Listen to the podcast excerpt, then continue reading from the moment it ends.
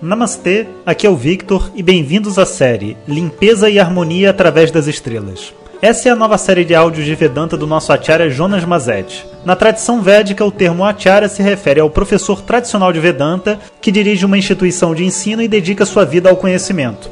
Jonas Mazet é formado pelo curso de três anos do Swami Dayananda na Índia e hoje dirige seu próprio Instituto de Vedanta no Brasil.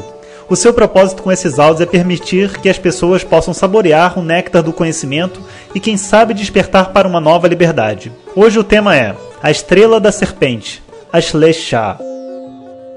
Om Shri Guru Pyo Namaha Harihi Om Bom dia pessoal, então continuando o nosso programa de constelações, nakshatras. Hoje a gente vai ver Ashlesha. Ashlesha significa literalmente uma conexão íntima, um contato íntimo. E também, sabe, você abraçar, aderir, pendurar, segurar, né? E por isso a serpente enrolada, né, ela é o símbolo de Ashlesha. E tudo isso vem porque a serpente tem essa questão, né, essa, esse lado dela de conseguir segurar coisas e de ter forças. A deidade associada a Shlesha é a Naga. A Naga, ela não é uma serpente normal, né? Assim, por mais que a gente Naga em, em sânscrito na Índia, né, a gente chama Naga da da, da King Cobra, né, da da Naja, mas na verdade Naga a gente poderia ver na tradição védica como sendo como se fosse um dragão, sabe? Uma, uma cobra com superpoderes. Então elas têm também a, a língua dividida, tem um veneno muito forte, consegue cuspir veneno, tem muitas cabeças. E as nagas também elas têm assim um intelecto super-humano, sabe? Então elas são mais inteligentes que os humanos e ainda conseguem realmente trocar de forma e ter formas hum, humanoides e formas intermediárias. Eles, dentro das histórias, são protetores de grandes tesouros.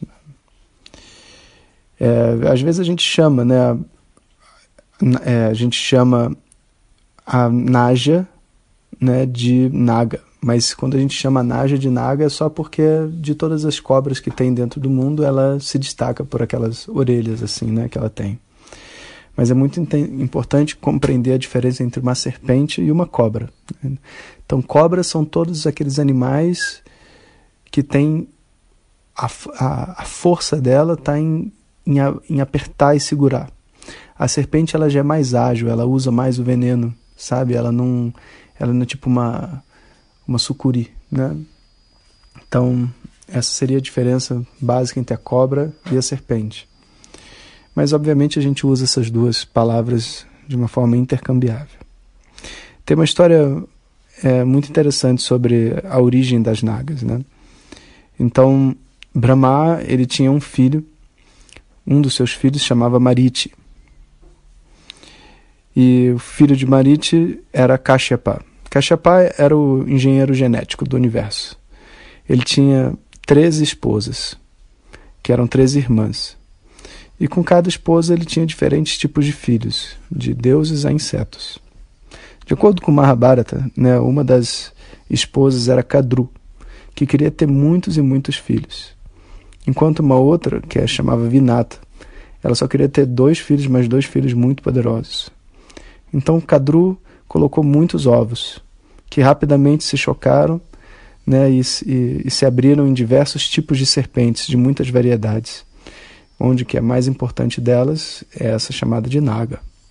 Vinata, por outro lado, colocou só dois ovos, e que levaram muito tempo para chocar. E um deles se torna Aruna.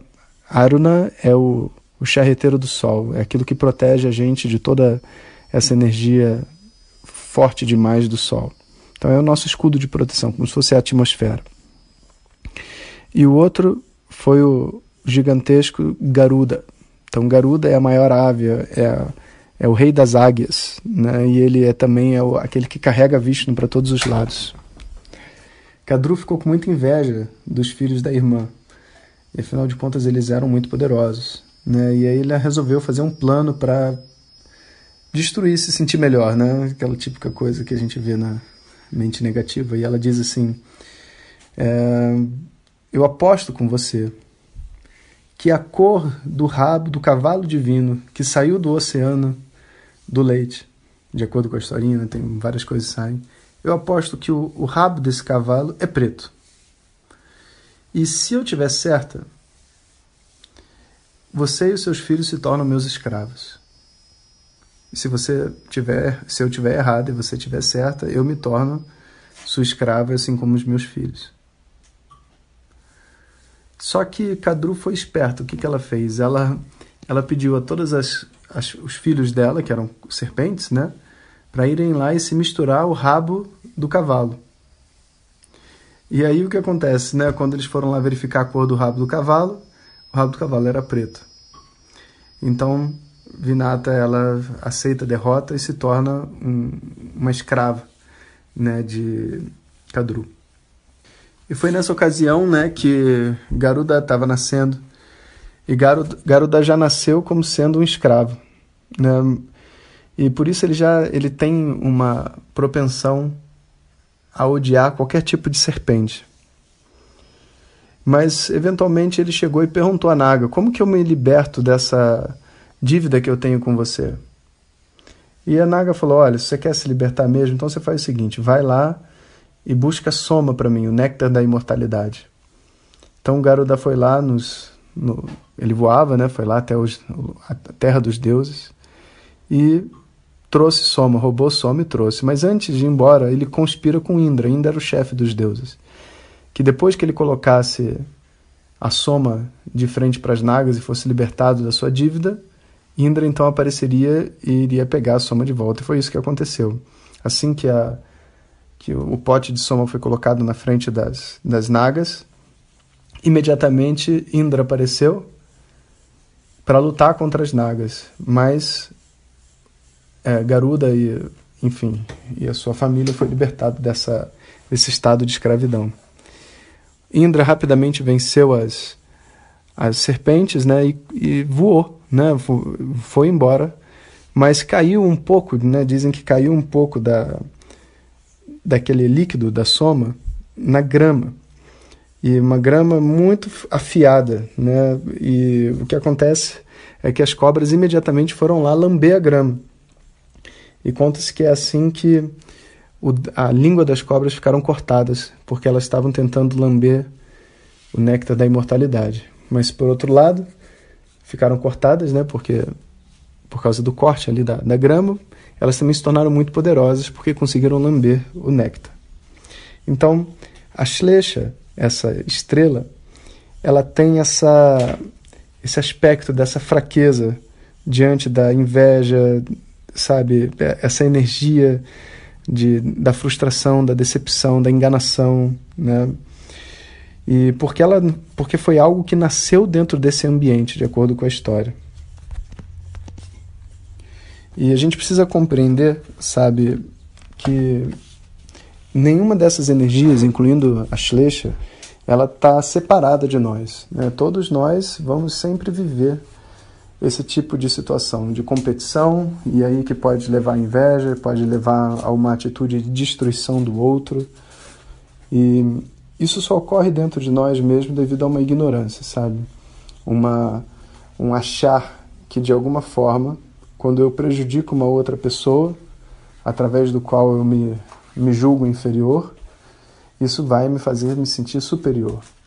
Mas na verdade, o que acontece é que a inveja nada mais é do que uma admiração, né? A gente tem inveja daquilo que a gente admira, daquilo que a gente acha bom.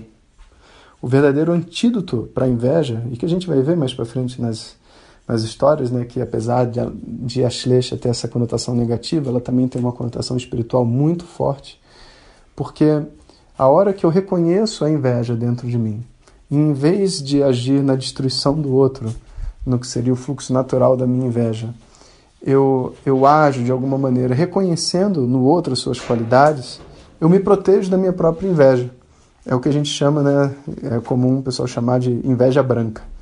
Porque eu não me limito por aquela inveja, não deixo isso me apertar. Eu até declaro a minha inveja e falo, poxa, né, impressionante como você canta bem. Impressionante. Eu queria ter a voz que você tem. Você é muito sincero. E a outra pessoa não se sente mal, muito pelo contrário, ela se sente elogiada, sabe? Muitas vezes até propensa em ajudar e colaborar para a vida da outra pessoa. Né?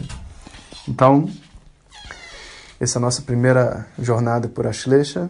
E antes de terminar o nosso áudio, dizer que a gente está, sabe, é, hoje é quarta-feira, sexta-feira a votação, quinta-feira a votação acaba, né? Então corre lá se você ainda não votou, Curitiba ou Porto Alegre.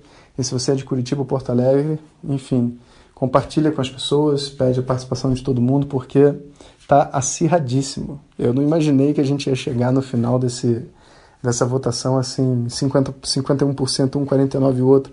Cada dia troca, né? Eu não sei o que, que eu vou fazer, estou aqui pensando. Se vocês tiverem alguma sugestão, talvez a gente tenha que ter algum critério de desempate, né? Um campeonato de queda de braço, sei lá, alguma loucura. Então, é, enfim, vamos ver o que vai acontecer nos próximos dias. Até amanhã, pessoal. Om Shanti Shanti Shanti Harihi Om Shri Guru Pyo Namaha Harihi Om Compartilhe com seus melhores amigos. E se você quiser receber nossas mensagens diretamente no seu WhatsApp, clique agora no link que vem junto com o áudio. Para outras informações, www.vedanta.com.br. Até o próximo áudio. Om Tat Sat.